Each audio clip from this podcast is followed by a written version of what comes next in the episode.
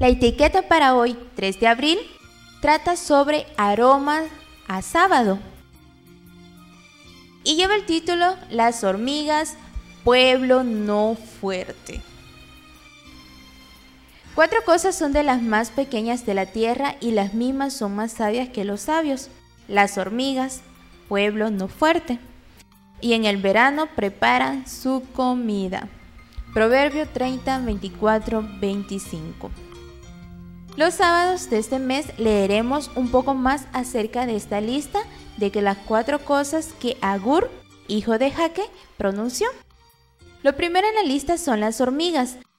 Hay unas 14.000 especies. Viven en colonias u hormigueros que pueden variar en tamaño y poder, pero que se caracterizan por su gran organización. La forma en que estas hormigas dividen el trabajo, se comunican y resuelven problemas las hace únicas en el mundo.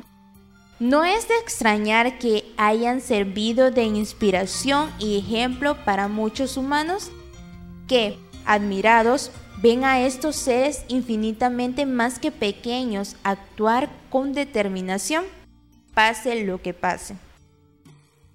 Hay muchas obras literarias que las tienen como protagonistas. Como son tan diferentes según la parte del mundo que habitan, desconozco la referencia exacta que el escritor hace con relación a su falta de fuerza. Pero al leer este versículo, recordé una noche de verano en que la observé determinadamente durante media hora. Era medianoche, hacía calor y no podía dormir decidí salir. Ellas se paseaban por mi vereda como si fueran las 5 de la tarde. Vi a varias pasar haciendo alarde de su fuerza, cargando hojas de las triplicaban y hasta cuadruplicaban en tamaño. Me imaginaba haciendo yo lo mismo y me daba risa solo pensarlo.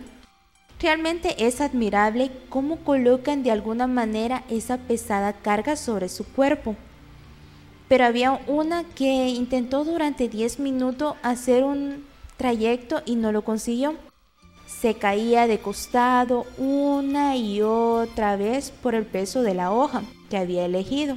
Por más que se levantaba y volvía a intentarlo, indefectiblemente se caía y no lograba avanzar más que unos centímetros.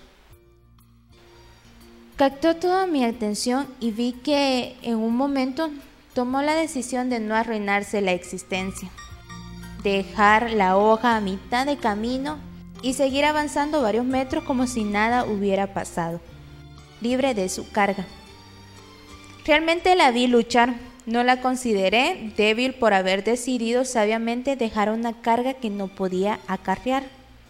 Quizás hoy, al comenzar este sábado, sigues llevando algunas cargas pesadas de la semana o de meses o hasta de años, que se están debilitando demasiado. Jesús te invita a dejar tu carga a sus pies. Está bien que a veces nos reconozcamos como pueblo no fuerte también.